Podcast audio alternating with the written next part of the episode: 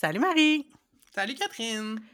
Hey, c'est quand la dernière fois que tu as fait un gros ménage dans tout ce que tu possèdes? Euh, je pense que c'est euh, ben, c'est un ménage qui a pas été motivé par euh, moi-même, là, dans le sens où ça a été des circonstances extérieures qui m'ont poussé à faire des choix déchirants dans mes possessions. J'ai eu des punaises de lit Oh dans mon dernier non! appart. Quelle horreur! congeler ses affaires, mettre ses affaires euh, au séchage, pas être sûr Hmm. que les il reste des punaises dans tes meubles. Je me suis débarrassée de plein de choses, des vêtements, des meubles, en tout cas. Fait que je suis arrivée dans mon appart présent avec je dirais pas presque rien, mais comme vraiment là, j'avais comme eu un gros élagage. Puis Hmm. j'ai j'ai rebuild depuis ça. Et toi? Ben, la dernière grosse affaire que j'ai faite, c'est que euh, ça faisait longtemps que je voulais changer ma bibliothèque. Fait que là, je me suis acheté une nouvelle bibliothèque. Fait que là, j'ai pu comme reprendre presque tous mes livres puis refaire encore un ménage de qu'est-ce que je veux, qu'est-ce que je veux pas. J'aime vraiment beaucoup posséder des livres, mais comme, tu sais, concrètement, des fois, il y a des livres que j'ai pas lus depuis le cégep, là, à un moment donné, Mhm. comme Let Go, puis au pire, euh, je vais trouver une copie à la bibliothèque municipale, là, mais... euh, puis sinon, ben l'autre gestion constante qu'il faut que je fasse, puis ménage constant, c'est dans euh, les vêtements de mon enfant qui grandit et qui euh, change de vêtements. Fait que se trouver... c'est ça, c'est que c'est pas nécessairement un gros ménage à chaque fois, mais tu sais, des petits bouts par étape euh, à chaque semaine quand quelque chose fait plus, de le mettre, d'avoir un système pour le classer, c'est euh, c'est épuisant. De la maintenance constante. Oh oui.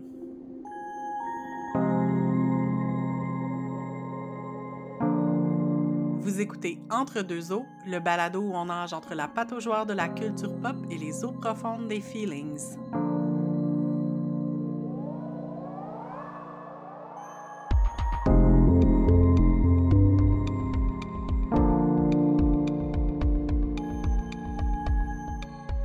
Alors, on continue notre deuxième saison d'Entre deux eaux avec euh, ben, cet épisode-ci, un thème qui s'apparente à notre dernier, où est-ce qu'on a parlé euh, d'outils d'organisation puis de gestion de notre temps. Là, on va parler d'organisation de nos espaces puis de nos possessions, euh, puis questionner notre rapport aux objets, en fait. Fait qu'en première partie, on va être en pâte aux joueurs, on va faire un survol de différentes méthodes de cleaning puis de decluttering qui existent. Oui, nous parlerons en détail de Marie Kondo notamment. Et en eau profonde, ben, on va être un petit peu plus philosophique. On va euh, examiner notre attachement aux objets, pourquoi ça peut être si difficile parfois de s'en débarrasser ou de trouver le temps de s'en débarrasser pourquoi ça peut être aussi libérateur de réduire le nombre de choses qu'on possède. Et on va aussi faire euh, quelques critiques, ou en tout cas, on va aller euh, écouter les différentes critiques du minimalisme en tant que philosophie et esthétique. Puis, on va finir avec un dernier segment, un petit hommage à un podcast québécois qu'on aimait bien et qui vient de se terminer, Chosen Family.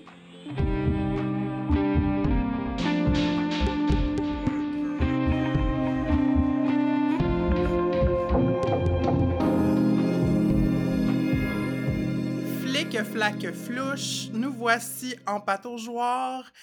Et euh, il, y a, il y a une question qui peut être intéressante à se poser euh, lorsqu'on fait l'inventaire de nos objets.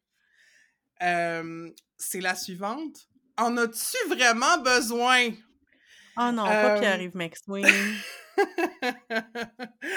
oui, ben, tu sais, en préparant l'épisode, Catherine et moi, euh, on voulait euh, recenser là, les différentes méthodes qui existent.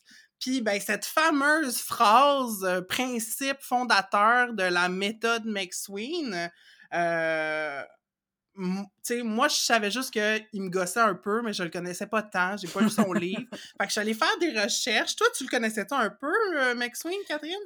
Ben, j'ai écouté un petit peu son émission, l'indice McSween, parce que c'est le genre d'émission que j'aime bien écouter, comme La Facture ou des trucs de même. Fait que je l'écoutais un peu, mais euh, c'est spécial, hein? C'est une personne euh, charismatique. Oui! Ou pas. Ouais, je sais pas. Peut-être qu'il attire certaines personnes, mais en même temps, moi, il y a, un côté de sa personnalité qui me rebute un peu. C'est, j'ai l'impression qu'il essaye toujours de convaincre le public et en même temps de se convaincre lui-même de la validité de sa méthode. Mais en tout cas, fait bref, on parlera pas de la personnalité de McSween trop trop, mais euh, ni de ses politiques euh, économiques d'ailleurs, là, comme je pense qu'on est vraiment pas d'accord sur plein de choses, mais bon, je, je voulais quand même savoir est-ce qu'il proposait une méthode pour euh, gérer notre stock, tu sais? Puis en... rapidement, je me suis aperçue en fait que ça n'avait pas du tout rapport avec le minimalisme. Là, ça... Ce qu'il propose, c'est vraiment plus comment se ramasser de l'argent. C'est une Ouais. philosophie d'épargne qu'il propose, puis c'est plus dans l'acquisition. Euh, il, nous invite à nous demander chaque fois qu'on va pour faire un achat, est-ce que j'en ai vraiment besoin? Euh, Il y, a- il y a- il a des certaines critiques aussi, du consumérisme, là. Euh, J'ai entendu dire des choses comme, tu sais, on travaille pour se payer des cossins, tu sais, puis essayer de Mhm. questionner comme combien de temps ça prend, combien de- d'heures tu passes à travailler pour t'acheter comme une patente, ou, tu sais, euh, il questionne aussi beaucoup comment certaines personnes se définissent par ce qu'ils ou elles possèdent, tu sais. Ouais. Euh, il dit on se fait croire que notre consommation nous définit. C'est intéressant, mais en même temps, sais, il, critique la société de consommation sans critiquer le capitalisme, tu sais, en arrière. Fait que, en tout cas, pour résumer ce que j'ai appris un peu en glanant les internets, là, par rapport à, on va dire, la méthode McSween, en fait, c'est que pour moi, la question est-ce que j'en ai vraiment besoin, c'est réducteur un peu parce Mhm. que je trouve que d'avoir simplement un rapport utilitaire aux objets, ça traduit pas comme toute la complexité du Mhm. rapport qu'on peut avoir. Puis là, je, je nous amène un peu là, euh, dans des discussions qu'on va continuer d'avoir à travers cet épisode-ci, mais euh, tu sais, il y a beaucoup de choses autour de moi dont j'ai quote unquote pas besoin, mais qui me font plaisir, tu sais. Fait que, euh, bref. Moi, la chose qui me fait vraiment rire avec le fameux livre de Pierre-Yves McSween, c'est que je le vois vraiment souvent sur les petites annonces, genre sur Facebook Market, de gens qui veulent le vendre puis s'en débarrasser. Puis à chaque fois, je me dis, bon, ben manifestement, eux, ils avaient pas besoin de ce livre Puis ça me fait toujours vraiment rire. Mais faire sa part, je trouve quand même que le, la question en ai-je vraiment besoin, ça reste que c'est quand même utile pour savoir, euh, surtout dans l'acquisition des objets, justement, ou même avec euh, quand on essaie de declutter puis de se dire est-ce que j'en ai Mhm. vraiment besoin, est-ce que est-ce que j'ai besoin de trois passoires euh? Ouais, ouais. Probablement pas. Je peux peut-être choisir la plus belle des trois puis me débarrasser des autres.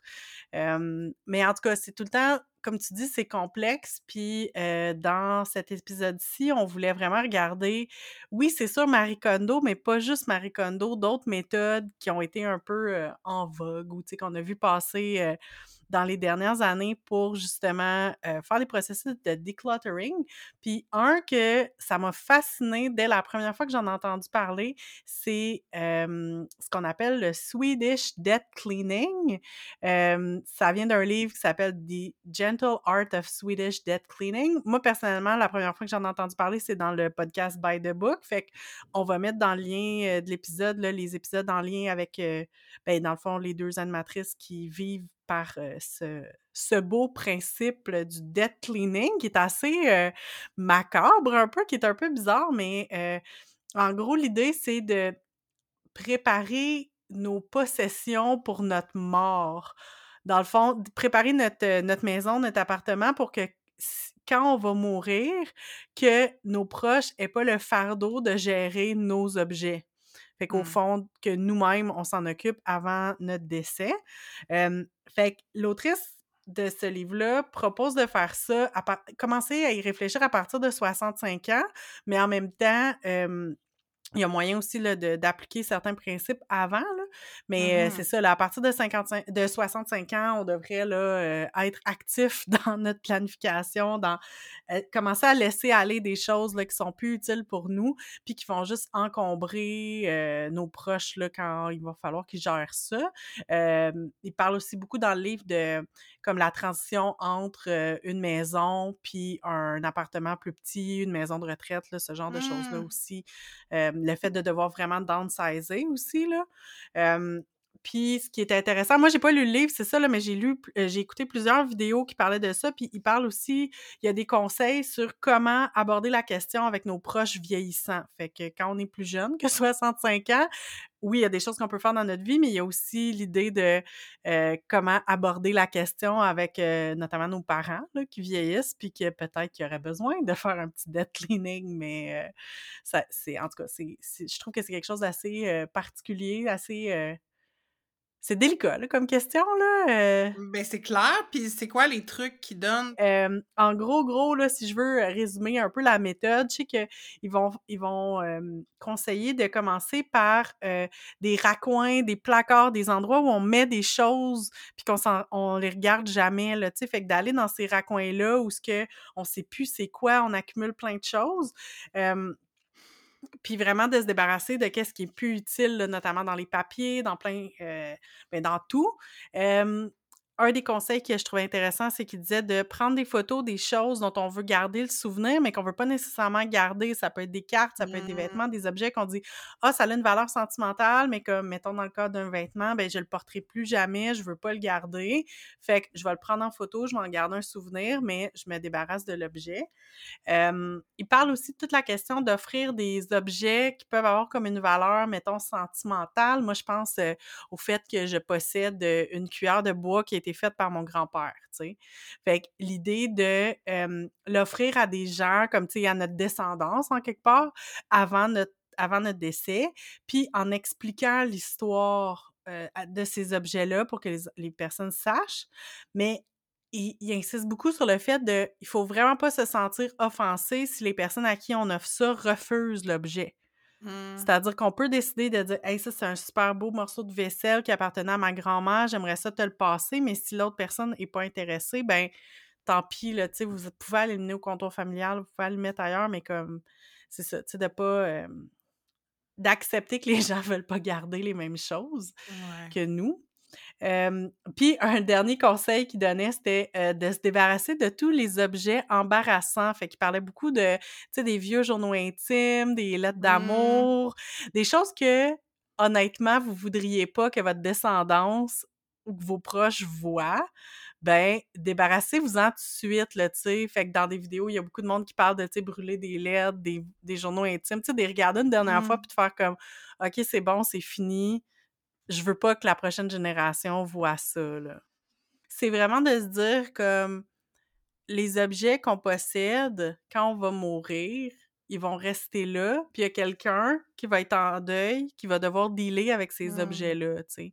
Fait qu'avant de comme essayons de garder ça le plus clair possible, puis Mmh. essayons de rendre ça comme, heu, tu sais, pour pas que au décès, tu sais, que tu sois en train de dealer. Puis même pour des papiers importants, comme je sais qu'il y avait un des conseils qui disait de comme garder un fichier, ben pas un fichier, mais comme tu sais, un document avec comme tous tes mots de passe pour tes comptes, heu, Mmh tes accès pour que les personnes puissent aller comme avoir accès, mettons, à ton compte de banque ou au truc, tu sais, pour faciliter les choses de de gestion, là, tu sais, être capable d'aller fermer ton compte Facebook ou des trucs comme ça. Plutôt que de juste être comme: «OK, où c'est que je vais trouver ça?» puis être dans le bordel, là, tu sais? Parce qu'en plus, tu sais, Ouais. des papiers, on en accumule tellement, fait qu'à un moment donné, quand quelqu'un décède, que tu as déjà la tristesse d'avoir perdu quelqu'un que tu aimais, puis là, ben, en plus, faut comme que tu fouilles dans ses papiers pour essayer de gérer son dernier rapport d'impôt, puis tu es juste comme: «OK, c'est où dans tout ce bordel?» tu sais? Fait que c'est vraiment dans l'idée de, c'est ça, de pas être un fardeau pour ses proches, puis je trouve que c'est quand même, inspirant. Puis, tu sais, j'ai entendu une couple de personnes qui trouvaient ça vraiment comme lugubre puis macabre, tu sais, mais en même temps, de parce que, tu sais, c'est comme de penser à sa propre mort, mais en même temps, je trouve que ça donne une autre motivation pour faire du Mmh pour faire pour faire le ménage dans tes affaires, là, de dire: «Ben, si je décède du jour au lendemain, ben, comme, faut que quelqu'un gère ça, là». OK, sure, I guess que c'est lugubre, mais comme, guess what? On va tous mourir un jour. Puis Oui. comme, c'est la même affaire que de faire un testament, tu sais, c'est un... Oui, un- euh, oui, oui, oui. c'est un acte de préparation, puis de... Tu le fais pour, pour tes proches, tu sais. C'est un acte d'amour pour tes proches. Ben oui, ou comme des préarrangements funéraires, là, Exact. comme je veux dire, c'est pas pas joyeux, là, faire des préarrangements funéraires, mais d'un autre côté, c'est comme c'est encore moins joyeux, tu sais, pour l'avoir vu, mettons, quand ma grand-mère est décédée, elle avait rien fait de ça. Fait que mon père, Mhm. comme non seulement il était comme il mon père, fils unique, père sa mère, puis là, ben, du jour au lendemain, il faut comme qu'il magasine des services funéraires, là, tu sais. Ouais. C'est vraiment pas cool, là. Fait comme, c'est ça, comme tu dis, c'est un acte de, de bienveillance envers, euh, envers, nos, envers, envers, euh, nos proches, là.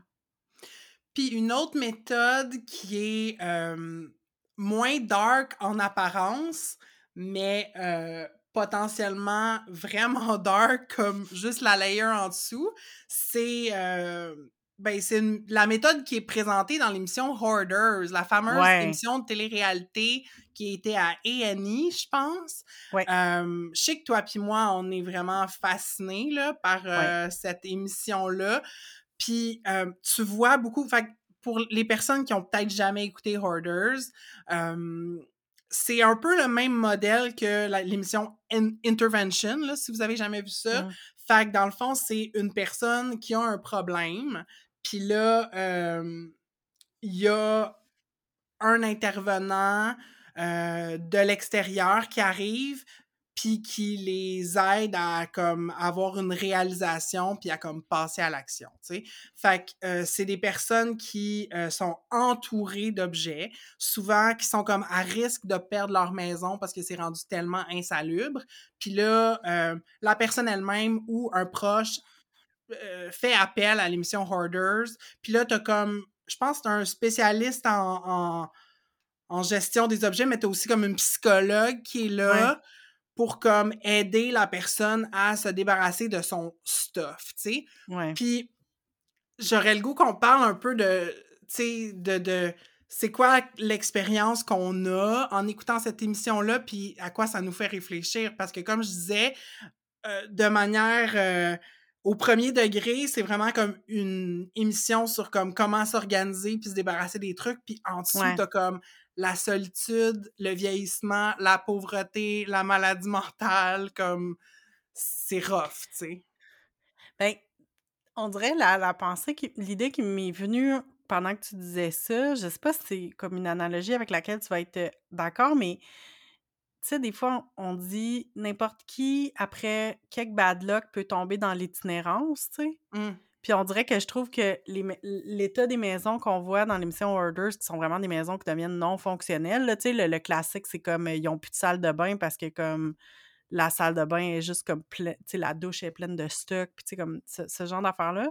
Mais j'ai l'impression que comme ça aussi, ça peut t'arriver si tu fais une dépression, si tu, si tu Mm. vis un deuil, si tu, tu sais, comme, il peut y avoir des trucs qui peuvent t'amener à justement, comme juste perdre le contrôle total de, ben, des objets dans ta maison, là, puis il y a différents cas de figure dans l'émission Orders, mais tu sais, il y en a que c'est comme juste, tu sais, ils jettent rien, là, tu sais, comme leurs déchets sont jamais sortis, ça, les, les déchets se ramassent comme à la grandeur de l'appartement, là, tu sais, ou de la maison, là. Puis c'est souvent des personnes, parce qu'ils racontent, tu sais, ils rentrent un peu dans l'histoire Ouais. personnelle, puis souvent, il y a comme un événement euh, vraiment douloureux qui se passe dans la vie de la ben personne, oui. que ce soit comme un deuil, un divorce, euh, c'est ça, euh, Ouais. tu sais, un gros contre-coup financier, je sais pas trop. Puis Ouais. les gens se mettent à consommer, comme il y a comme un tournant, puis là, ils se mettent à consommer certaines choses ou toutes de manière excessive, tu sais, que ce soit comme la bouffe, euh, euh, les savons, il y a du monde qui collectionne des affaires, en tout cas. Puis, euh, si, si tu vas au deuxième degré de l'émission, c'est ça. C'est, ça peut être vraiment lourd émotionnellement. Et je sais aussi qu'en même temps, quelquefois, parce que ce qu'ils font, c'est que ils font des piles, comme ils installent des Mm. grosses tarps, là, comme Ouais, en ouais, ouais. avant, sur, le, dans le driveway, puis genre sur le... C'est beaucoup en banlieue, là, que ça se passe. Puis euh, ils ont comme euh, keep, euh, genre giveaway puis Ouais. genre throwaway là. Je me Ouais. rappelle plus c'est quoi les noms, mais en tout cas, il y en a comme c'est comme à donner puis l'autre c'est à jeter, tu sais. Euh, puis ça c'est le fun, le principe Ouais. tas. Ouais. tu sais, comme tu sors toutes tes affaires que tu veux classer puis comme OK, ça je le garde, ça je le donne, ça ça a plus de valeur, on jette, tu sais. Mhm. Euh, mais ça prend euh, une certaine maturité émotionnelle pour faire ça parce que tu vois pour les personnes dans Hoarders à quel point là, des fois c'est des cochonneries là puis sont parce que genre il faut que l'affaire leur soit arrachée Ouais. des mains quasiment.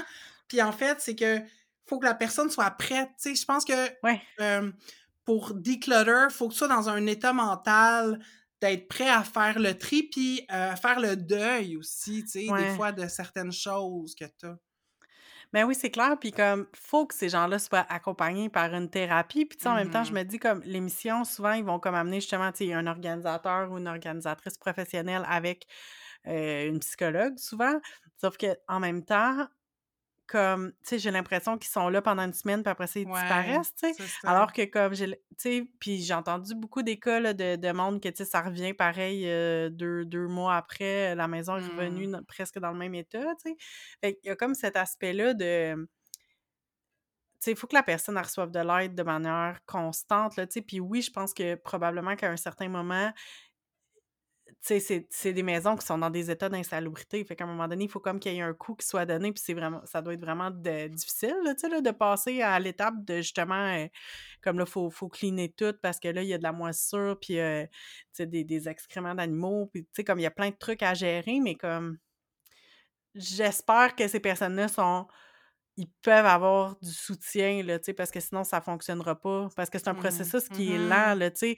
Moi, je me souviens qu'un un des épisodes que j'avais vu qui m'avait marqué, c'était comme quelqu'un que je pensais son, son chat qui était mort, puis là, était comme vraiment, tu sais, euh, comme c'était un drame dans sa vie que son chat soit mort parmi tous ses autres problèmes.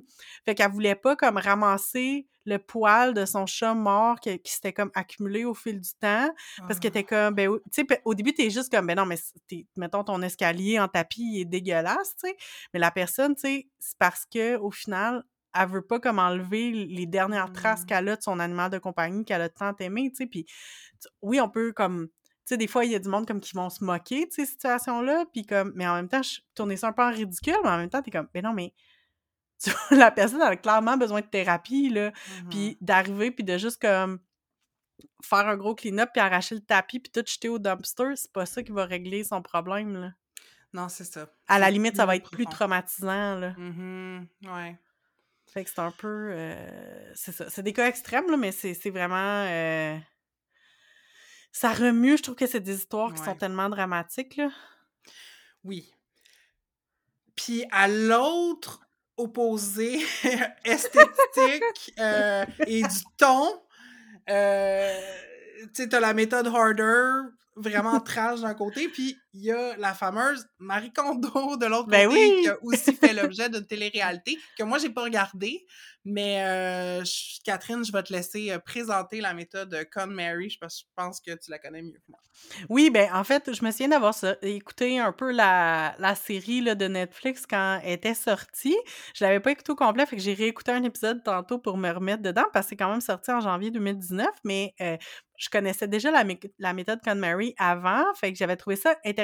Puis je trouve honnêtement que c'est un peu le même concept en termes de formule d'émission, c'est-à-dire qu'il y a une famille ou une personne qui fait appel à Marie Kondo pour qu'elle débarque puis qu'elle montre euh, comment euh, qu'elle accompagne ces personnes-là pour déclutterer leur maison. Puis, une des choses dans l'émission que j'avais trouvé intéressante, c'est que, contrairement à Hoarders qui vont arriver puis sont comme, OK, on est là trois jours puis on va faire comme un truc intensif puis c'est beaucoup les travailleurs qui vont faire le travail et non pas la personne. Mhm. Là, tu sais, Marie Kondo son interprète débarque, elle va comme montrer une coupe de principes, ils partent tout le temps des vêtements, elle leur donne des devoirs, puis elle revient une semaine et demie plus tard, tu sais, fait que tu vois que le processus est fait sur un peu plus qu'un mois généralement, mais tu sais, les gens, ils ont ils ont fait ça tout seul, puis là, elle revient de temps en temps, puis là, ils sont Mmh. comme OK, où est-ce que vous êtes rendu? OK, ben regarde, j'ai fait ça, j'ai fait ça, mais ah là, j'ai vraiment besoin de ton aide parce que je suis arrivée à telle autre, euh, à telle autre étape, puis j'y arrive pas, tu sais. Fait que ça, je trouvais ça intéressant. Puis l'autre parallèle que je ferais avec l'émission Order, c'est qu'il y en a qui ont vécu des drames. Là. Il y avait une dame que son mari est décédé quelques années auparavant, je me souviens plus exactement, mais comme elle n'est pas capable de se débarrasser des choses de son mari. Tu sais, il y a comme il y a, il y a comme un gros walk-in avec juste des vêtements de son mari, puis elle veut juste pas y toucher, tu sais. Fait que Mmh. ils ont abordé, tu sais, l'aspect du deuil, tout ça, mais je trouvais, en tout cas, je trouvais ça que c'est intéressant.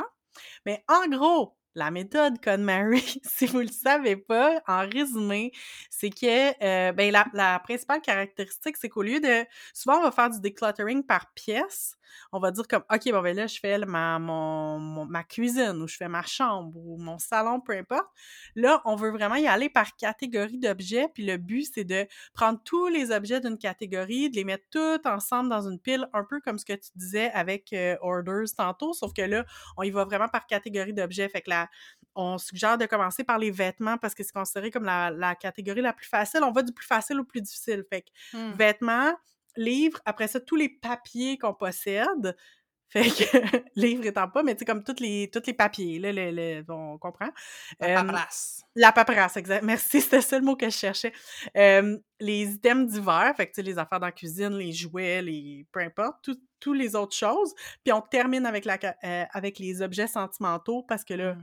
c'est sûr que c'est ça qui est plus difficile parce que, tu sais, on est attaché, mais la technique dit que si tu fais ça par étapes comme ça, ben généralement, tu vas être comme rendu... tu es rendu aux objets sentimentaux, tu vas comme être rendu meilleur. Puis même dans une même catégorie, si tu trouves ça difficile, ben commence par les objets que tu aimes le plus, tu sais. Mmh. Fait que l'idée, c'est ça. On met tout dans une pile, on décide qu'est-ce qu'on garde, puis qu'est-ce qu'on... ce dont on se débarrasse. Puis la question, c'est est-ce que cet, cet objet m'apporte de la joie? Est-ce que ça spark joy? Mmh. Fait que c'est comme... C'est drôle parce que ça a souvent été euh, critiqué, mais moi, je trouve que... Puis ça a été dit pendant l'épisode que j'ai écouté tantôt. La question, ça revient à est-ce que j'en ai vraiment besoin aussi? Parce que, tu sais, elle Mmh. explique, mettons, euh, des fois... euh, OK, ce vêtement-là, c'est pas l'affaire qui me rend euh, full heureuse, mais c'est genre mon uniforme de travail, tu sais, ou comme c'est utile, tu sais, ou c'est genre euh, mes bottes de ski ou je sais pas quoi, j'en ai besoin, ou c'est euh, ma cuillère à soupe qui fonctionne bien, tu sais, mais de se poser la question, est-ce que ça c'est utile, est-ce que ça m'apporte de la joie? On est supposé de faire cette technique-là toute seule, sans aucune distraction, on n'écoute pas de musique, on n'écoute pas de post- podcast, on prend chaque objet puis on se demande est-ce que je le garde? Est-ce que cet objet m'amène de la joie?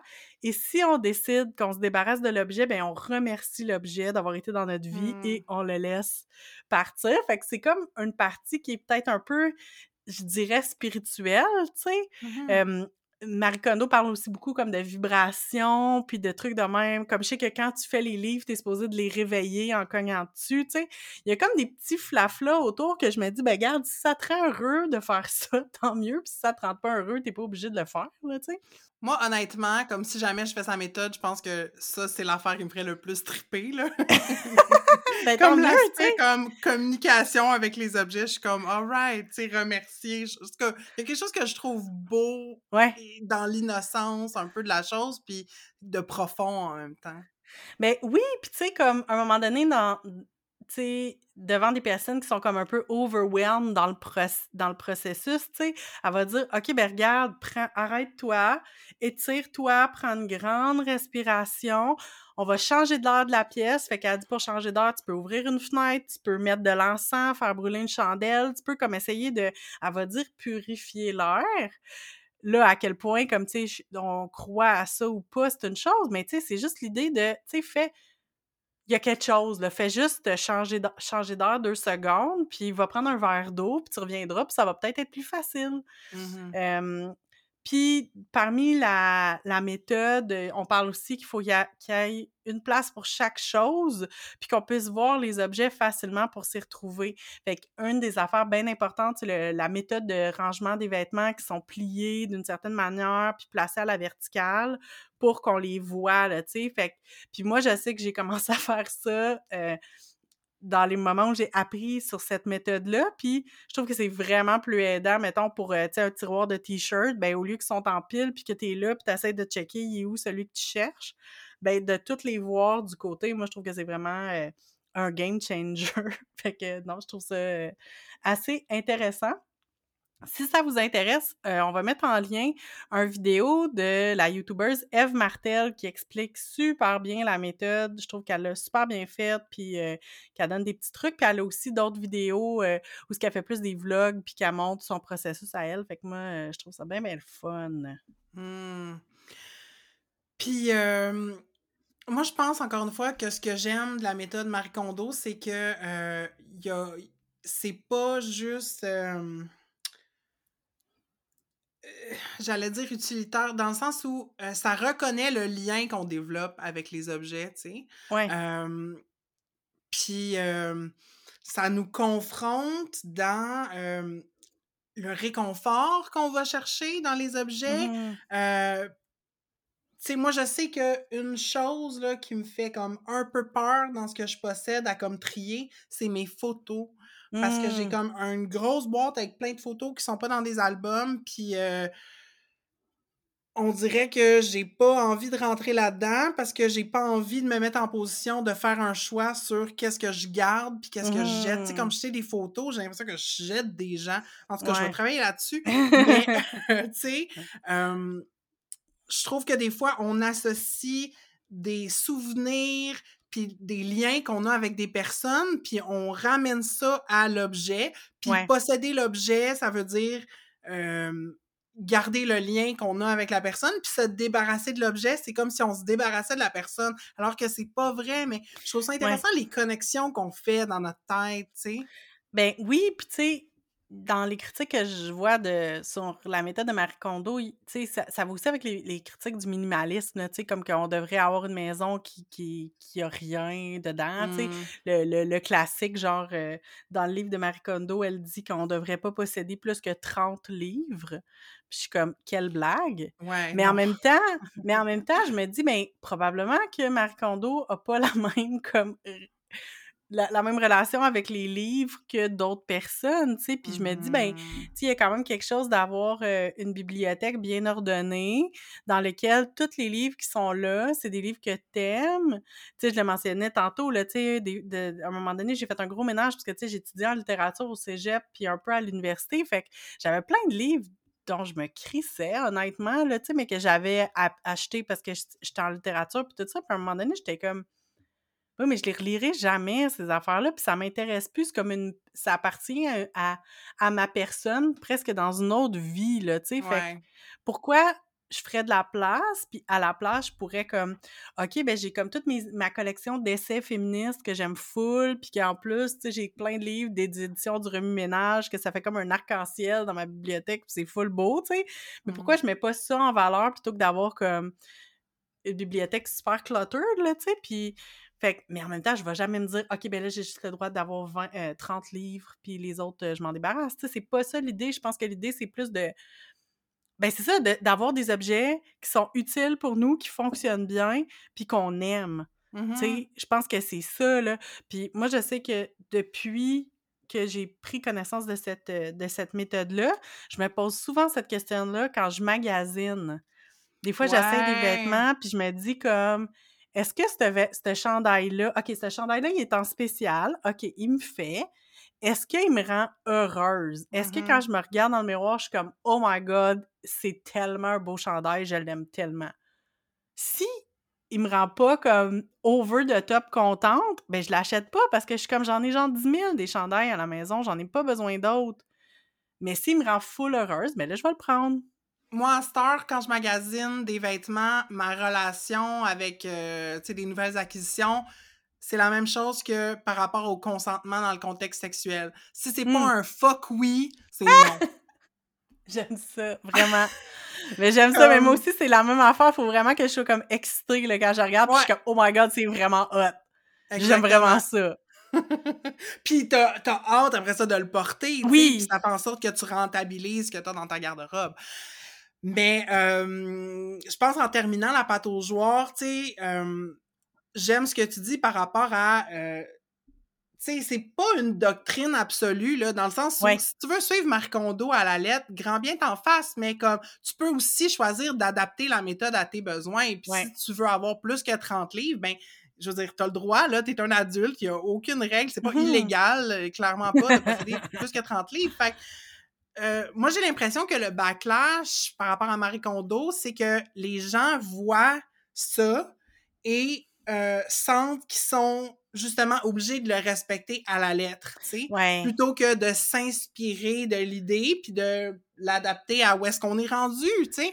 Puis euh, j'ai une amie, euh, Geneviève Morin, qui a écrit un texte dans TPL Moms qui disait à quel point Marcondo la complexait puis qu'elle était comme non, ça, ça, ça m'intéresse pas, tu sais, c'est comme, il y a même Ouais. pas rien dans ce qu'elle propose qui est comme ah oui ça me tente de l'essayer puis c'est correct tu sais t'as le droit d'avoir une maison en messe puis c'est pas nécessairement un problème par contre si t'as envie de te poser la Mhm. question vas-y puis tu sais je pense commence par qu'est-ce qui te semble accessible comme Oui. va pas de 0 à 1000 tu sais Vraiment, puis tu l'as super bien dit, on est des adultes, tu sais, on peut faire ce qu'on veut. Fait que, tu sais, je comprends. Puis, puis je pense aussi, il y a comme euh, la tolérance au chaos, là, tu sais, dans le sens que, comme, moi, j'ai Ouais. pas beaucoup de tolérance au chaos ouais en, en lien avec les objets. Fait que j'ai besoin, une fois de temps en temps, de faire du, dec- du decluttering. Puis aussi parce que moi, je fais le choix d'avoir plein, plein d'objets. J'aime ça, posséder des objets. Moi, j'aime beaucoup... euh, c'est Eve Martel qui parlait du fait qu'elle est une maximaliste. Moi, je suis comme... Moi, je suis une maximaliste, mais une maximaliste qui aime comme enjoyer ce qu'elle possède, là, tu sais. Fait qu'essayer de pas en garder trop, puis pas garder des trucs pour rien, tu sais, finalement. Mhm. Mais euh, je pense qu'on est dû pour plonger en eau profonde.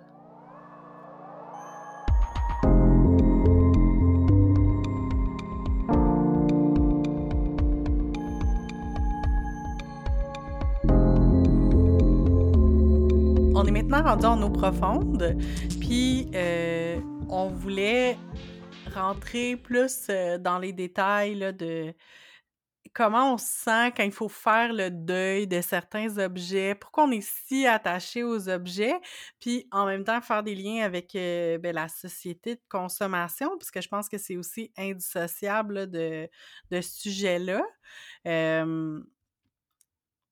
Est-ce que toi, Marie, tu es quelqu'un qui est très attaché aux objets?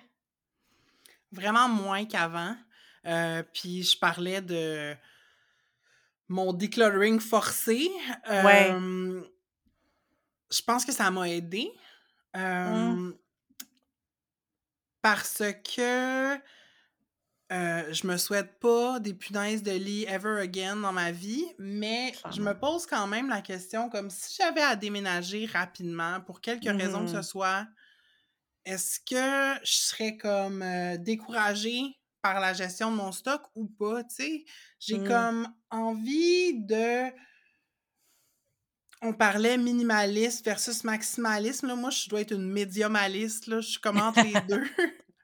Euh, J'aime avoir dans ma tête un inventaire à peu près de ce que j'ai. euh, Mm. Puis d'être capable de me dire, ouais, je pense que je serais capable de gérer ça, tu sais? Puis oui, j'ai downsizé pas mal. Des choses que, dont je me suis débarrassée parce que j'aimais plus tant, mettons, le modèle, la couleur de la chose, puis tu sais, que j'ai pas remplacé, là. Mm.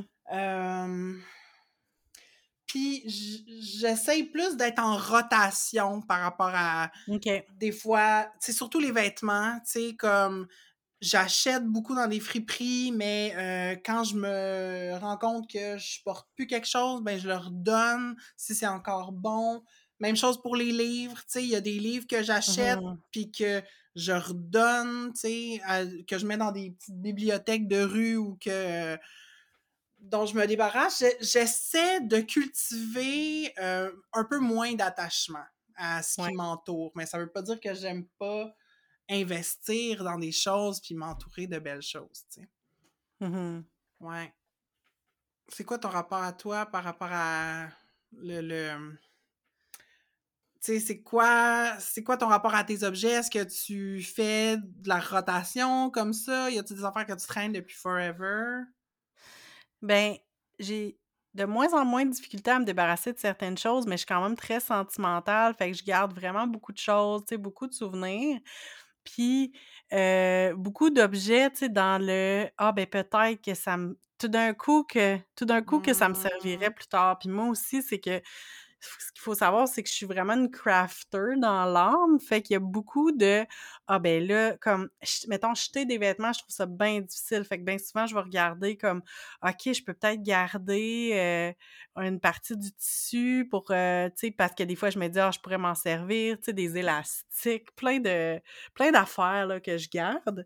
Mais de plus en plus, j'essaye de parce que justement, je me rends compte à quel point, ben, c'est exponentiel dans la vie, là, les possessions qu'on a, fait que je veux quand même que ma mon environnement soit fonctionnel, que je sois capable d'aller trouver mes choses. Là, je sais que dernièrement, je me dis: «Il faut que j'aille justement tout prendre mon matériel d'artisanat pour faire un ménage, voir ce que j'ai, puis me débarrasser de certaines choses que je me sers pas», tu sais.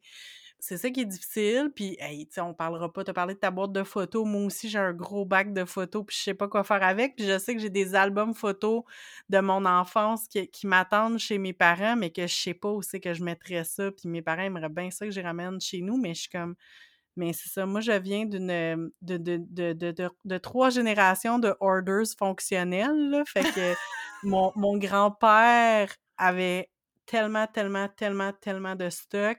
Ma mère a tellement, tellement, tellement de stock, puis moi j'ai tellement de stock, fait que c'est comme un, heu c'est ça, c'est spécial. Fait que je pense aussi, c'est pour ça à quel point, tu sais, je me suis intéressée au, heu, Swedish Dead Cleaning parce que je suis comme on dirait que je vois de plus en plus le moment où, heu, ça va être à moi d'aller parmi les collections de de mes parents puis de décider qu'est-ce que je fais avec.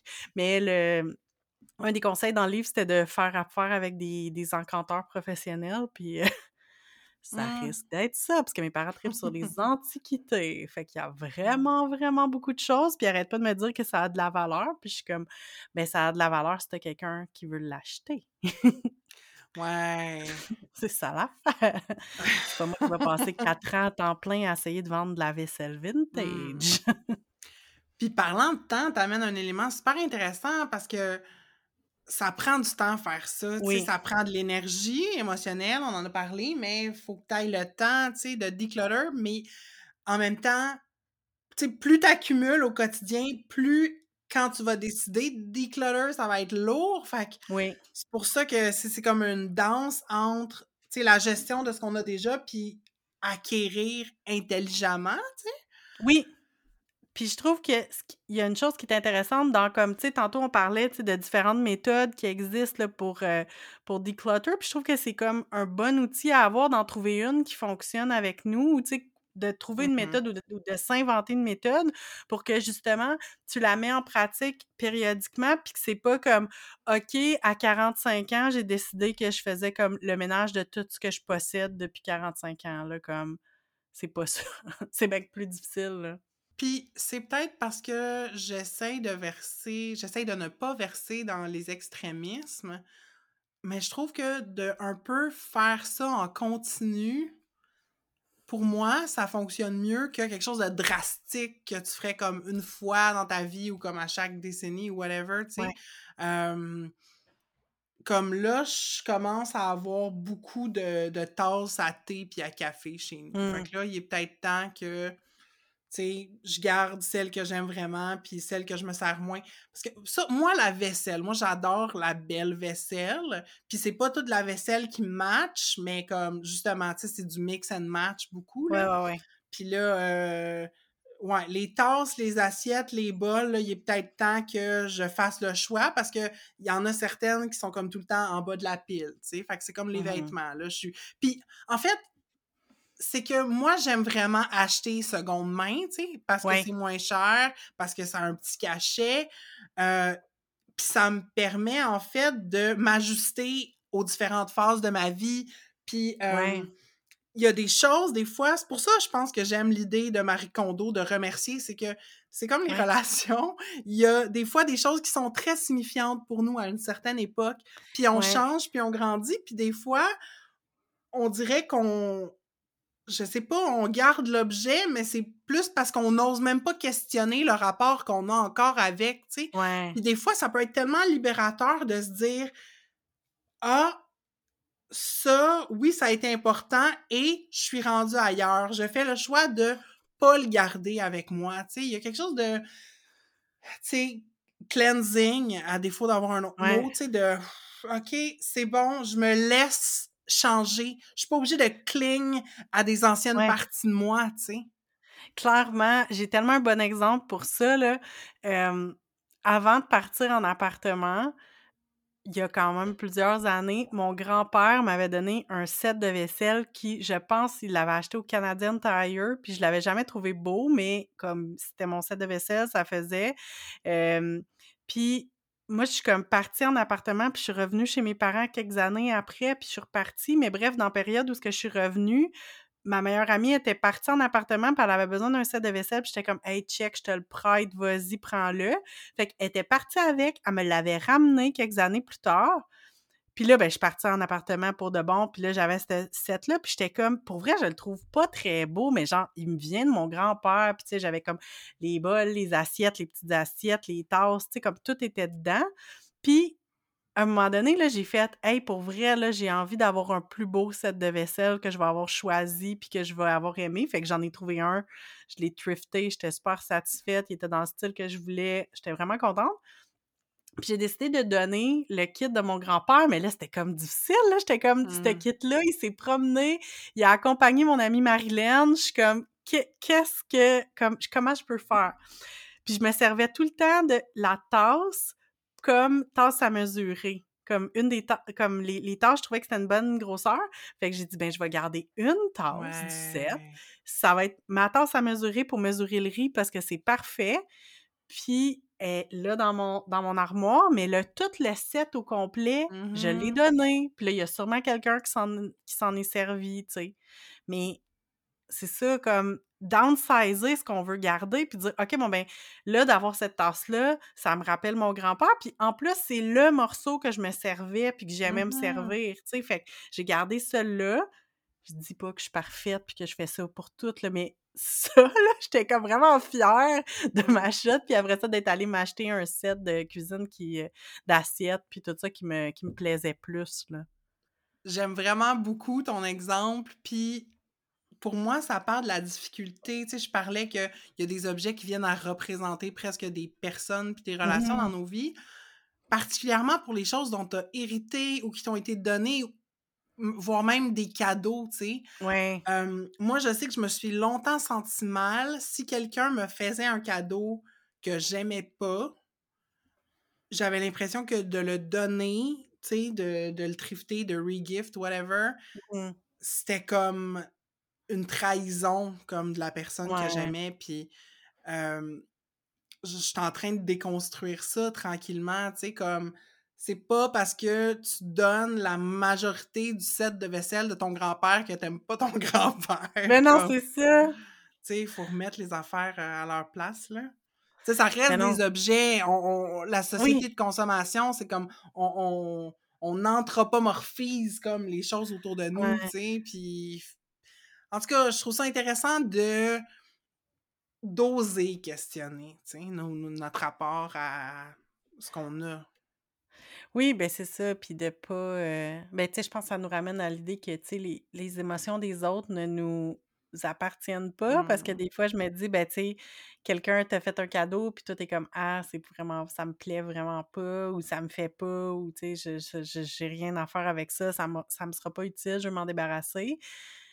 C'est comme difficile de s'en débarrasser, mais parce que tu as comme peur de blesser l'autre personne, mais en même temps, c'est comme: «Mais ça t'appartient pas, là». Ben, en fait, Mhm. l'objet l'objet, justement, t'appartient, puis c'est toi qui prends des décisions. Fait que, tu sais, heu, mais moi aussi, là, je je trouve ça vraiment, vraiment, vraiment difficile. J'ai comme des meubles que c'est mes parents qui me les ont donnés, puis je suis comme: «Oh mon Dieu, je veux ils sont tellement pas pratiques, je veux tellement m'en comme les remplacer pour des trucs plus fonctionnels», mais Heu, qu'est-ce qu'ils vont faire? Qu'est-ce qu'ils vont dire? Qu'est-ce que je vais faire, mais qu'ils viennent visiter chez nous puis qu'ils vont voir que les meubles ont été remplacés? Je sais pas, tu sais, comme Ouais. c'est tough, là. Mhm. Puis notre conversation me fait penser à un des articles que j'ai lu euh, en préparation de l'épisode. Euh, je suis allée sur Bitch Media. Puis euh, il y a différents articles qui traitent du minimalisme, puis des. En tout cas, les critiques qu'on peut formuler par rapport au minimalisme. Puis, entre autres, il y a un article qui. on va le mettre dans les notes de l'épisode, là, qui disait que avoir le moins de choses possible, à quelque part, ça nécessite de la confiance dans la vie puis de la conscience mmh. dans ton compte bancaire. Tellement. il disait que pour les personnes migrantes, les réfugiés, comme il y, a beaucoup de familles immigrantes qui ont comme du stock qui gardent parce que c'est pour se rassurer, tu sais? Oui, oui, qui vont pas manquer de rien.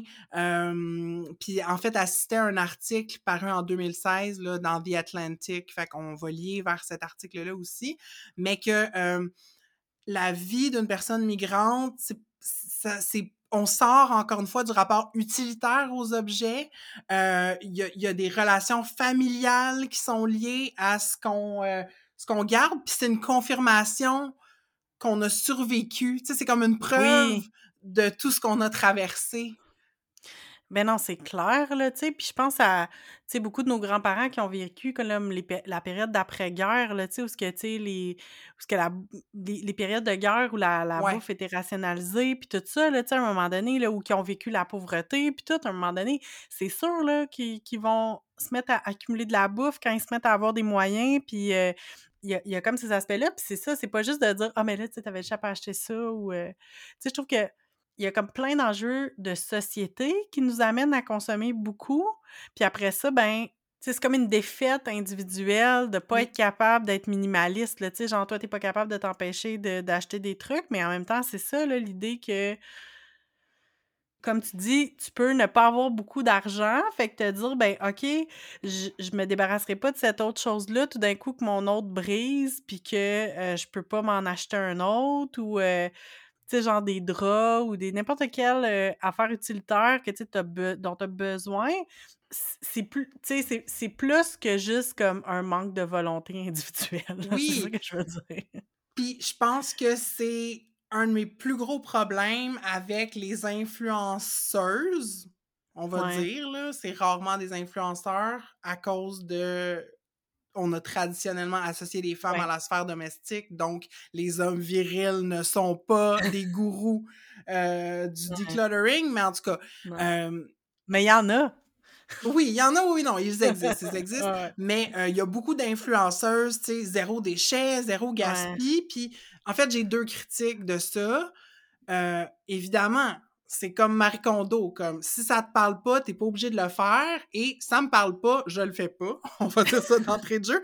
Mais en fait, c'est que c'est l'approche individuelle. Tu sais, on est comme, oh mon Dieu, le, le, les changements climatiques, euh, l'accumulation des shit dans les dumpsters. Bon, ben, toi, personne individuelle, toi, tu vas gérer ton affaire, puis tu peux te déresponsabiliser du fait qu'on a un problème de société, qu'on consomme trop, ou puis qu'on jette des choses, tu sais. Puis l'autre truc, c'est le temps que ça prend, tu sais. C'est comme... J'entendais dans un podcast une influenceuse, Zéro Gaspi, qui disait que genre... Euh, pas du, pas du pesto de fan de carottes, là, mais genre, elle faisait du, du, du sel de céleri avec ses bouts de céleri-lette. Non, elle, non, elle gardait, excuse-moi, c'est plure d'ail pour faire du sel aromatisé, tu sais, puis c'est comme, mais grand bien t'en fasses, fille, mais comme, no way que je vais me lancer là-dedans, tu sais, c'est comme, toi, ta job, c'est d'être influenceuse zéro gaspille. Fait comme, t'as le temps de faire tout ça, mais euh, c'est en tout cas des fois c'est des gros projets puis c'est peu adaptable je trouve en termes de solutions. J'aimerais vraiment plus qu'il y ait des influenceurs comme de diminution des déchets versus zéro déchet tu sais. Euh, je trouve qu'on manque de modèles à ce niveau-là mais en tout cas ils ont le droit d'exister là. Euh, ouais. Mais clairement, puis tu sais, moi, j'aime beaucoup écouter les TikTok d'organisation, là, tu sais, genre les gens qui vont comme euh, toutes mettre leurs affaires dans des beaux bacs en plastique transparent dans leur frigo, puis tu sais, comme... refill leurs trucs, puis tu sais, j'aime bien ça, écouter ça, c'est comme du ASMR pour moi, mais en même temps, je suis comme, oui, mais c'est pas tant minimaliste comme, c'est comme s'ils essayent de nous faire croire que c'est zéro déchet alors que c'est un look, là, tu sais, dans le sens comme, t'achètes tes... Mettons que t'achètes ta boîte de tes céréales dans, un, dans une boîte, tu sais, parce que tu ne l'achètes pas en vrac. Puis là, tu vas aller mettre tes céréales dans un contenant en plastique que tu as acheté parce que ça fait plus beau dans ta pantry. Je suis comme, OK, tu sais, si c'est ton loisir, OK, là, mais comme, c'est pas obligé d'avoir l'air de une pantry, puis comme, tu sais, t'élimines pas les déchets. Là. Moi, je me souviens dans les débuts qu'on entendait parler du zéro déchet, puis ils montraient comme des familles que, oh mon Dieu, dans un an, j'ai produit genre euh, un pot maçon de, de déchets dans toute l'année. Mais il avait montré comme que la personne, elle allait genre à l'épicerie, puis qu'elle disait comme, OK, bon, ben, achetait l'emballage à l'épicerie, genre. J'étais comme. Mais là, ben c'est cheat, là, voyons! C'est comme, t'es pas zéro déchet, comme, tu sais, je trouve que c'est. Les, les, il y en a de plus en plus des épiceries des épiceries sans emballage, tu sais, mais mmh comme c'est pas accessible, puis ça demande beaucoup de planification, là. Moi, j'ai mmh. pas d'auto, là, je me promène avec mes pots maçons vides dans l'autobus, c'est comme, à un moment donné, là... Mmh puis t'as raison de dire que le minimaliste, c'est... En fait, ce qu'on en voit le plus souvent, c'est l'esthétique versus l'idée du minimalisme. C'est comme tout un look, tu sais. Puis euh, un autre article que j'ai lu, euh, c'est un article paru dans The Walrus, euh, écrit par Mireille Silkoff, puis à part de la fin du minimalisme, en fait, mmh. parce qu'il y a comme un backlash, évidemment, depuis quelques années contre le minimalisme, parce que c'est complexant, parce que, parce que, parce que. Et en fait, c'est que c'est une esthétique bourgeoise et beige. Puis c'est comme euh, une espèce de solution miracle qui est proposée, genre comme adopte un mode de vie minimaliste, puis comme tous tes problèmes vont se régler, tu sais. Puis c'est comme, euh, a dit, c'est de l'anorexie domestique vendue comme de la santé. C'est une autre forme de matérialisme repackagé. Euh, comme, comme de, la, de, la, la diminution de la consommation. Tu sais, c'est comme une forme de perfectionnisme qui, qui est déguisée en paix intérieure. Fait que, dans le fond, elle a dénoncé dans l'article comme quoi c'était euh, hypocrite, le minimalisme. Puis, tu sais, elle n'est pas la seule. Un autre article dans Bitch Magazine que j'ai lu qui disait que c'est ça, le minimalisme, c'est une affaire de bourgeois blancs. Mmh Nous autres, on a créé le matérialisme, puis là, ben, on, on, crée une esthétique qui demande encore d'acheter des cochonneries pour correspondre à l'esthétique qui est un problème, qui, qui, qui, est une réponse au problème qu'on a créé, tu sais. Tellement, là. Parce que je me dis comme c'est pas jugé de la même manière quelqu'un qui va mettre ses restes dans comme des beaux plats en pyrex avec un avec un, couvercle en bambou, tu sais, qui est comme full beau, pas de plastique, non, non, non. Puis l'autre personne à côté qui va mettre ses restes dans comme un vieux pot de, de, de, de yogourt, genre ou de mmh margarine qui a été comme lavé puis tout. Ça, c'est du minimalisme. Ça, c'est quelque chose qui est comme euh, sais, qui, qui, qui, qui est zéro, déchet dans le sens que, comme tu réutilises là, les, les choses. Puis c'est sûr que peut-être que ton, ton pot, euh, il va casser à un moment donné puis qu'il durera pas euh, éternellement, mais en même temps, puis tu sais, c'est pas comme si c'était nouveau aussi en plus, là. C'est comme mmh nos parents faisaient ça puis nos grands-parents faisaient ça, là, tu sais, de congeler de la sauce à spag dans des vieux pots de margarine, là, tu sais, mais en même temps, c'est pas esthétiquement beau, tu sais. Fait que c'est ça, c'est moins vendeur sur Instagram, tu sais, comme d'organiser ton frigidaire avec des vieux pots de, de margarine puis de yogourt, des, des, vieux pots de confiture, tu sais. Mais c'est ça, c'est que je pense qu'il y a du minimalisme invisible, tu sais, qu'on peut pratiquer, qui est pas, euh, qui est pas assez beau pour être vendu euh, sur les médias sociaux ou venir avec un hashtag précis, mais qu'il l'est quand même, tu sais, puis en même temps, c'est plus utile à l'environnement puis à nous-mêmes, sans doute. Oui. puis j'ai le goût de terminer ce point-là en ramenant quelque chose qui était dans, dans l'article dans The Walrus. Elle disait, puis ça revient à la question de McSween, tu sais, qui est comme contre le contre le consumérisme mais pro-capitaliste, tu sais, puis j'ai l'impression que le minimalisme est là en ce moment. Puis euh, c'est comme une, une, fausse façon de faire de la thérapie. Euh, c'est du virtue signaling, tu sais, comme oh, wow, regarde mon frigo, vois comme je suis une personne euh, tellement genre organisée, puis comme à ses affaires, puis que je réussis bien dans la vie, puis comme tout est dans les mêmes tons de brun et ocre, tu sais. Euh, elle disait euh, Minimalism simply wants us to fit our lives into beautiful little boxes of ticky tacky with muted tones and pleasing edges. Mais ça, en même temps, moi, tu sais, je trouve que c'est tellement vrai que c'est agréable, comme quand les choses sont esthétiquement plaisantes. Tu sais, moi, je sais, mais en même temps, comme, faut pas que ça ben, faut pas que ça t'amène comme à consommer davantage, là, tu sais, trouve une solution qui est comme hey, faut faut que je le partage l'autre jour, je pense que c'est un TikTok que j'ai vu qui disait, tu sais, souvent moi j'aime ranger des choses dans des boîtes de souliers parce que les boîtes de souliers c'est tellement comme une boîte solide puis comme bien faite avec un couvercle, tu sais, c'est agréable. Puis la personne disait presque toutes les boîtes de souliers, tu es capable de les revirer à l'envers. C'est-à-dire que tu peux. Tu sais, parce que généralement, tu vas avoir comme, tu sais, le nom de la marque la boîte de souliers, ben du soulier. Puis là, tu prends la boîte, tu revires à l'envers, puis elle va rentrer, tu sais, comme, elle va reprendre les plis dans l'autre sens. Fait que là, t'as comme juste l'intérieur, tu sais, euh, intérieur-extérieur, là. Fait que dans le fond, souvent, l'intérieur, il n'y a rien. C'est juste comme, mettons, d'une couleur euh, soit blanc, soit noir, soit, euh, voyons, papier craft, là. Mm-hmm. Fait que tu le revires de bord, fait que là, ça fait ta belle boîte, puis t'as plus comme la marque de ton soulier, puis ça fait une super belle boîte de rangement! Mais t'as pas besoin de taper les bords? ben, il y a beaucoup. Moi, je sais que j'avais comme une boîte, que c'était exactement ça, que si les bords, ils sont comme pliés puis rentrés vers l'intérieur, ah, oui, oui, tu peux les desnapper. un peu comme le, principe d'une boîte de pizza, là, tu sais, comme que c'est. Fait que tu fais juste comme la défaire, fait que là, elle va être comme toute ouverte, puis là, tu la flippes à l'envers, puis tu la remontes, mais dans l'autre sens. Mmh. Puis très souvent, ça marche et ça devient esthétique. Fait que, tu sais, pourquoi aller t'acheter des boîtes en bambou mmh euh, quand tu peux juste comme revirer ta boîte de chaussures à l'envers? Puis je pense que, tu sais, le, je l'ai dit, le minimalisme vit un, quand même fort backlash en ce moment.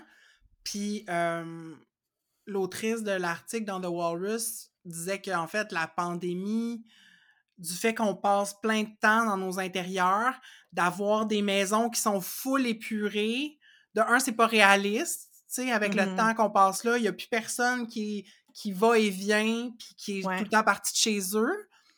Euh, c'est vraiment lived in, nos espaces, puis on se rend compte que, que, que, notre intérieur soit un peu plus organique, ça peut nous apporter du plaisir. C'est pas vrai que euh, vivre dans un, un monde épuré, c'est ben, ça nous ramène à l'idée du confort. En fait, j'ai comme l'image des films de science-fiction avec des intérieurs comme, tu sais, tout est flat, tout est blanc, tout est froid.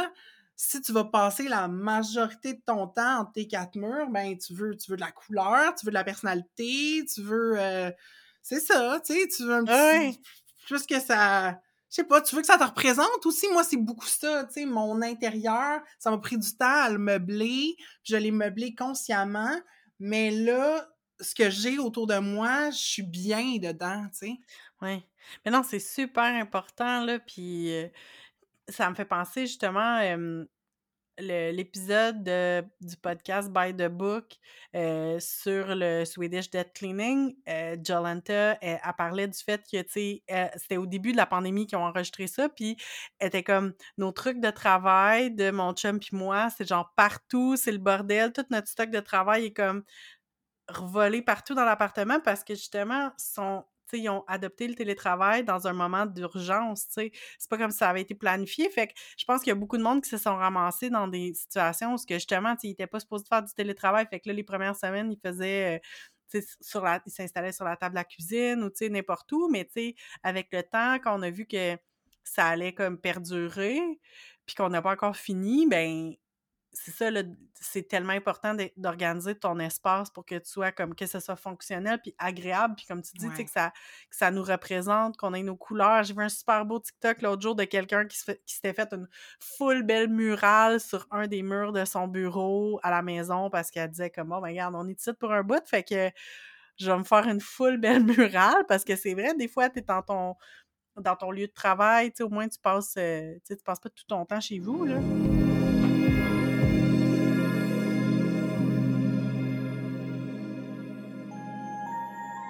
Dernière partie de ce podcast, euh, puis euh, on aime ça parler des autres podcasts, puis on voulait comme rendre un petit hommage à un podcast qu'on aimait beaucoup, puis qui, s'est terminé en décembre dernier, euh, le podcast Chosen Family, qui était animé par Thomas Leblanc puis Trana Wintour. Puis, c'était un podcast qu'on aimait beaucoup, qui présentait beaucoup d'entrevues, toujours sur une perspective queer, vraiment intéressante, parlait beaucoup d'astrologie aussi. deux personnes formidables qui, qui l'animaient. Puis là, ça s'est terminé en décembre dernier. Et on avait le goût de faire un petit clin d'œil parce que chacun de leurs épisodes se terminait par la section Obsessions. Donc, ils présentaient les choses qui les obsédaient dernièrement. Donc, euh, Thomas et Trana présentaient leurs obsessions du moment. Donc, on a décidé de vous présenter nos obsessions du moment. Alors, euh, Marie, what are you obsessed with? What am I obsessed with? Ben, c'était dur de choisir juste une chose, en fait, parce que il y a une affaire principale qui me euh, en tout cas, qui, qui m'occupe beaucoup ma tête et mon temps. Euh, je parlais dans le dernier épisode d'un projet secret, mais là, c'est plus secret. Euh, je me lance en tant que travailleuse autonome. Bravo! Et Donc, euh, c'est ça, à partir de la mi-février, là, je vais 100% voler de mes propres ailes pour me consacrer à des contrats de consultance d'organismes communautaires fait que c'est sûr que, tu sais, aller chercher de l'information par rapport à ça, euh, tu sais, de la diffusion, de la promo, ça m'occupe beaucoup. Euh, j'ai des formations alignées, des sessions d'information, des webinaires, j'écoute des podcasts là-dessus. Fait que c'est ma plus grosse obsession euh, positive du moment, mais je trouve ça plate de dire juste ça.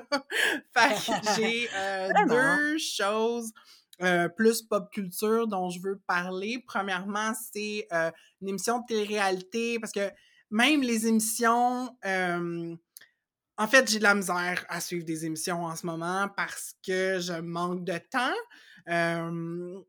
mais il y en a une que j'aime la regarder. C'est une découverte. C'est pas nouveau, mais c'est nouveau dans ma vie. Ça s'appelle The Great Pottery Throwdown. Puis pour les gens qui connaisseraient pas ça, je sais pas, tu l'as-tu déjà écouté, Catherine? Non, mais je sais quoi. C'est comme Great British Bake Off, mais avec de la poterie, tu sais. ça se passe en Angleterre, puis euh, c'est des gens qui euh, manie l'argile, là. Fait qu'autant comme de la tour que euh, des constructions qui bâtissent, euh, tu sais, avec euh, des slabs de poterie. Hey, j'ai tellement pas vocabulaire. Mais c'est charmant. Puis, le, un des juges sur l'émission, il est tellement touchant comme il pleure plusieurs fois par épisode, comme il est ému par la porcelaine et la céramique. Puis, euh, tu sais, ah. souvent, il demande aux, aux, participants de créer des morceaux qui représentent des aspects de leur vie ou de leur personnalité, tu sais. Puis quand la personne réussit à transmettre un message ou une partie de lui ou d'elle à travers son, son œuvre, c'est là souvent que tu vas voir le, le potier pleurer ou si c'est juste des fois de la bonne poterie, tu es comme I'm so moved by your technique, genre well done. C'est vraiment cool, puis c'est full trans et non-binaire inclusif, genre comme ah, au niveau de la participation, puis en Angleterre, c'est quand même quelque chose, là. Fait que mmh. voilà, suggestion de télé-réalité euh, très wholesome à regarder. Puis aussi, je fais des. J'ai comme l'actualité me déprime au possible. Fait que euh, j'écoute, il y a trois nouveaux podcasts que j'écoute, puis je fais juste, je retourne dans leur bac catalogue pour voir soit des thèmes ou des invités que j'aime puis que je connais. Il y en a un, ça s'appelle Podcast The Ride. Il parle d'attractions comme dans les parcs à thème, genre, qui sont ah! Euh, il y en a un, c'est Screen Drafts, puis c'est un podcast qui euh, fait genre des combats de, OK, mettons, les 10 meilleurs films qui se passent au Minnesota, ou comme euh, les cinq meilleurs films d'Arnold, genre. Puis c'est dans le fond, il y a comme des règles du jeu, puis là, ben, faut que tu choisisses, OK, quelle tu vas jouer en telle position, puis là, tu sais, si, si tu nommes celle-là, ben, peut-être que l'autre personne en va nommer un autre, puis il y a des droits de veto, fait que c'est bien drôle, puis c'est... Euh, moi, j'aime ça, des deep dives sur la pop culture qui se prennent pas au sérieux, ça, ça remplit vraiment le mm-hmm. mandat. Puis le dernier, c'est Stradio Lab, euh, qui est une émission euh, animée par deux hommes gays. Puis euh, à chaque fois, leur invité vient comme expliquer un aspect de la culture straight. ah! comprendrait pas, genre. Mais tu sais, c'est comme, c'est tout en joke, là. Mais en tout cas, ils viennent expliquer pourquoi comme telle affaire est straight. Tu sais, fait que c'est vraiment plaisant. Puis je me, je me mets ces épisodes-là back à back, puis ça meuble mon temps. Ah. Catherine, what are you obsessed with? What am I obsessed with? en fait, euh, ben moi aussi, obsédée par la télé-réalité, euh, je, je, suis euh, à fond dans deux télé-réalités cet hiver. Donc, tout d'abord, la quatorzième saison de RuPaul's Drag Race qui vient tout juste de commencer. Fait que j'aime bien être impliquée, écouter des recaps, des théories. En tout cas, je suis bien, bien avancée dans cette dans cette saison. Euh, je sais que Marie, toi aussi, tu l'écoutes, fait qu'on aime bien s'en jaser pendant nos réunions. fait que c'est ma première télé-réalité, puis contre toute attente et un peu grâce justement à Trana Wintour, je suis tombée dans Big Brother Célébrité. Je dis Big Brother parce que c'est la version québécoise. j'avais euh, pas du tout écouté Big Brother avant, jamais aucune saison, ça m'intéressait pas vraiment. Puis euh, la, la première saison de Big Brother Célébrité, il y avait trop de gens que j'haïssais pour euh, avoir la possibilité de l'écouter. C'était juste impossible. Mais là, j'étais comme vraiment curieuse parce que je trouvais qu'il y avait quand même des candidats puis candidates intéressantes. Puis, ben évidemment, je voulais voir Trana, comment elle allait se débrouiller là-dedans. Fait que Écoute, je suis tombée là-dedans euh, contre toute attente, puis euh, jusqu'à maintenant, j'aime bien ça, je suis bien divertie, fait que c'est, mon obsession. Mais euh, je mentirais en disant que c'est, ça mes obsessions, parce que ma réelle obsession du moment, c'est le film Encanto, ah! la fantastique famille Madrigal, le dernier film de Disney. On l'a écouté pour la première fois il y a ben en janvier, comme au début janvier, là, je sais plus trop. Puis là, ma fille est obsédée par la trame sonore, puis j'avoue que c'est une excellente trame sonore. Si vous l'avez pas écouté, c'est vraiment bon. c'est tout comme le, dernier, l'autre film de Disney, le Moana, euh, Encanto, la musique est faite par euh, principalement Lin-Manuel Miranda, qui avait fait Hamilton. Fait que c'est sûr que c'est de la musique de qualité, c'est bien, bien, bien, bien bon. Euh, puis je suis tombée dans le, puits sans fond qui est euh, Encanto TikTok. Il y a beaucoup, beaucoup de gens qui font des vidéos sur Encanto, mais entre autres parce que c'est comme c'est le film de Disney qui est le plus intense dans la backstory familiale, puis ça le thème principal, c'est vraiment le trauma intergénérationnel. Mmh. On a comme trois générations qui habitent une même maison. au Mexique, c'est au Mexique? Non, c'est pas genre en Colombie. Oui, c'est vrai, t'as raison. Attendez, là, En Colombie, qu'est-ce que je dis là? C'est en Colombie, c'est en Colombie, je suis désolée de, de m'être trompée. Donc, euh, c'est ça, fait que c'est vraiment comme la abuela qui est la grand-maman avec ses trois enfants qui ont eu d'autres petits-enfants. Fait que c'est... Puis tout le monde a un, un don magique et s'en sert pour aider la communauté. Mais il y a euh, la, ben, la personnage principale qui est Mirabelle, qui est celle qui n'a pas de pouvoir magique. Mais comme tout ça est une allégorie pour parler de, du trauma intergénérationnel, comment ça que Abuela se retrouve toute seule à élever ses enfants, euh, la maison qu'elle a érigée pour s'occuper, pour protéger sa famille. En tout cas, c'est, c'est magnifique, c'est vraiment beau, c'est un beau film. En termes de représentation, c'est vraiment cool. Une des c'est comme trois sœurs, euh, ben il y a plusieurs personnes, mais il y a trois sœurs dont euh, une qui est super belle, Isabella, qui fait apparaître des fleurs, puis t'as Louisa qui est comme une haltérophile, puis qui fait juste comme soulever des affaires super lourdes, puis c'est ça fait comme une représentation de femme qu'on voit pas nécessairement souvent, là, tu sais, d'une femme super baraquée, puis euh, euh, forte. En tout cas, c'est vraiment euh, très cool, là, fait que je vous le conseille fortement, puis la trame sonore est vraiment, vraiment belle. Ah, je vais peut-être l'écouter en fin de semaine. Mais moi C'est aussi, bon. euh, je suis tombée, ben tu sais, I guess que Comme tout je le suis monde. public cible, là. Ouais, je suis tombée dans le TikTok Encanto. Puis ça a l'air que la merge de Louisa, comme, bat des records de vente. Genre, c'est Ouais. sold out partout, genre. Oui, c'est ça, parce qu'il y avait juste, il y avait à peu près juste produit des trucs sur Isabella, parce qu'Isabella, elle a des fleurs, puis tu sais, ils se disaient comment c'est ça qui va pogner? Puis finalement, c'est Louisa qui est comme la forte. Puis là, tout le monde va avoir sa merch. Yes! cute. Yeah, pour les femmes fortes!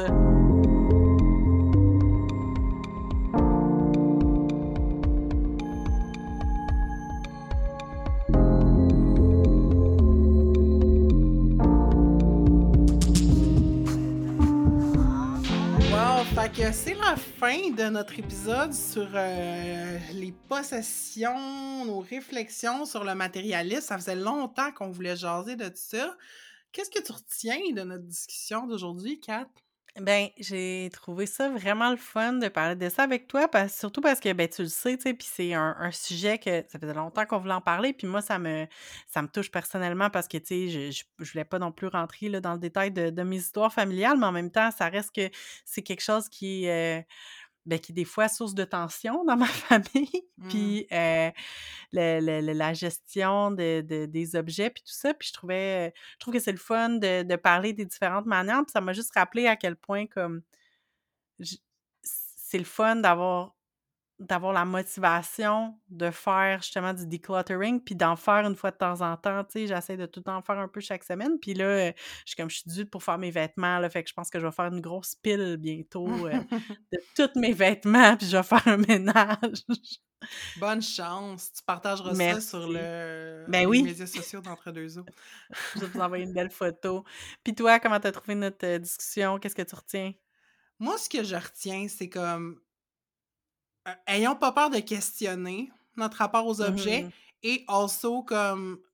Fuck les complexes par rapport aux méthodes d'organisation. On a le droit de les adapter, on a le droit de les faire à moitié, on a le droit d'inventer nos méthodes, comme make it work for you, tu sais. Euh, ouais, fait que contre le dogme, mais en même temps, euh, en tout cas, si, si t'es là, tu sais, si, si chacun, chacune, on est prêt à aller là, de, de se poser la question, on a-tu vraiment besoin? Non, mais no joke, comme de d'oser aller là, tu sais, d'oser se questionner. Ça demande du courage émotionnel, mais je trouve que ça peut être vraiment intéressant comme processus, tu sais. Fait que je suis contente qu'on a exploré comme le positif, le négatif, puis le entre les deux euh, de notre rapport complexe aux objets, n'est-ce pas? Ben vraiment, puis maintenant, on aimerait savoir qu'est-ce que vous, vous en pensez euh, de ce sujet-là. Est-ce que vous êtes plus du genre minimaliste ou maximaliste? Puis est-ce que désencombrer, est-ce que c'est quelque chose que vous faites de temps en temps? Jamais? Quelle méthode vous utilisez? Êtes-vous pour ou contre Marie Kondo? Partagez-nous vos réactions. On aime ça avoir des DM. On aime ça avoir vos commentaires. On est sur Facebook et sur Instagram avec le handle entre-deux-eaux.balado. Puis, si vous avez aimé cet épisode-là, que ça vous a fait réfléchir, que ça vous a motivé à faire du ménage chez vous, ben parlez-en autour de vous, répandez la bonne nouvelle, partagez-nous en story. Euh, le bouche à oreille, c'est vraiment bon pour euh, faire connaître les podcasts. Puis si vous faites une story, ben oubliez pas de nous taguer parce que comme ça, on va vous voir. Oui, puis ça fait vraiment plaisir d'avoir votre soutien comme ça. Puis si vous en avez les moyens, on vous invite à nous soutenir euh, financièrement. Puis dans le fond, vous pouvez rejoindre les rangs de nos flotteurs, nous soutenir financièrement de manière ponctuelle ou euh, récurrente. Vous avez juste à aller sur notre site web euh, entredeuxeaux.pinecast.co dans l'onglet Nous soutenir. Tout est là. Euh, vous donnez le montant là, que vous voulez euh, par mois. Ça vous donne accès à des épisodes exclusifs comme celui là, sur Watatata qu'on a rendu public dernièrement pour vous donner le goût euh, de vous abonner à nos petits goodies. Euh, Puis si vous n'avez pas les moyens financiers de nous soutenir, ben allez nous mettre 5 étoiles dans Apple Podcasts, dans Spotify. Ça, c'est aussi une façon euh, géniale de nous aider à faire rayonner le projet Entre deux eaux. Puis dans le prochain épisode, on va vous parler de quelque chose qu'on aime vraiment beaucoup. On a une obsession sur les chanteuses des années 80 et 90. Puis j'ai vraiment hâte qu'on s'en parle dans deux semaines. Salut tout le monde! Bye!